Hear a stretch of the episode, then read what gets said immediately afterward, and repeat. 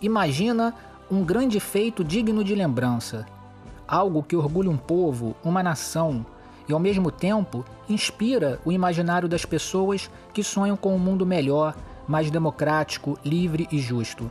Imaginaram? Pois bem, eles existem, e não só na ficção, mas também na história. Na década de 1970, em pleno auge da Guerra Fria, com o mundo bipolarizado, Portugal, com seu regime político conhecido por salazarismo, foi palco de uma revolução que ocorreu no dia 25 de abril de 1974. Essa data, o 25 de abril, que dá nome à nossa escola, é uma data dessas que despertam fortes sentimentos.